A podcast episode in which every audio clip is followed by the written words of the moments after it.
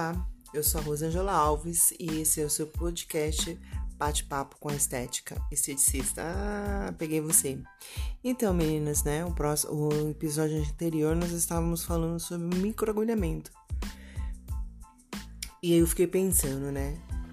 Tantas pessoas usam e fazem o microagulhamento de forma errada, trabalham de qualquer forma, compram um roller em lugares mais absurdos, não respeitam as normas, tanto a de vigilância quanto a de biossegurança, não sabem fazer o descarte correto do roller, jogam em qualquer lugar, né? É, fazem uh, a passagem dele no rosto ou no corpo, enfim, onde você está passando aí, de qualquer forma, não segue um padrão. É claro, vamos pensar fora da casinha. Muitos de nós fazemos também uso de certas coisas erradas, mas tudo bem até um certo ponto.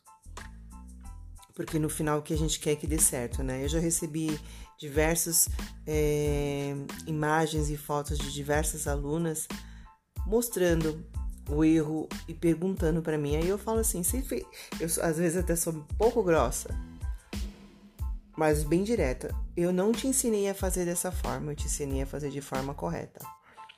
Ou você não fez comigo esse esse curso, certo? Então assim, o que, que a gente precisa saber de fato quando a gente está fazendo um microagulhamento? Nós temos aí diversas é, medidas de agulha, certo? E aí você vai lá e compra uma agulha 0,5 para fazer indução percutânea, que é o que ele faz. Aí você pede, a sua cliente vai lá, você faz uma avaliação e identificou que ela tem melasma, né? E aí você usa de um no rosto dela. Por quê? Falaram para você que mais agressão eu tenho mais resultado. Desculpa, desculpa eu falar para você, mas tirar esse doce da sua boca. Mas infelizmente não. Ai, meninas, infelizmente não. O de um, ele é ideal quando eu tenho cicatriz de acne. E aí eu preciso, entender de cada é, medida de agulha para que serve. Aí que tá os, o, o pulo do gato, né? O de meio eu faço sim para tratar, tratar mesmo. Opa! Tratamento de melasma no facial para fazer a ação do cosmético, do dermo cosmético. E aí eu não vou agredir, porque se eu agredir, o melanócito vai lá e vai falar: opa, eu tô sendo agredido, eu preciso dar, fazer mais cobertura, jogar mais tinta para aquela pele. Pensa num polvo. Quando o polvo está ali numa boa, ele tá tranquilão. Ele percebe que vai ser a, a, a, é, agredido, ele joga, ele solta a tinta. É mais ou menos como acontece na nossa face. Então, assim, meninas, é, utilizem sim de 0,5 para melasma e de 1 para marcas de acne. E 1,5 você vai usar no corpo. E um detalhe assim muito, muito importante, como eu falei no outro, no outro áudio, aliás, no outro podcast, é o que? Não utilizem anestésico no facial e nem no corporal.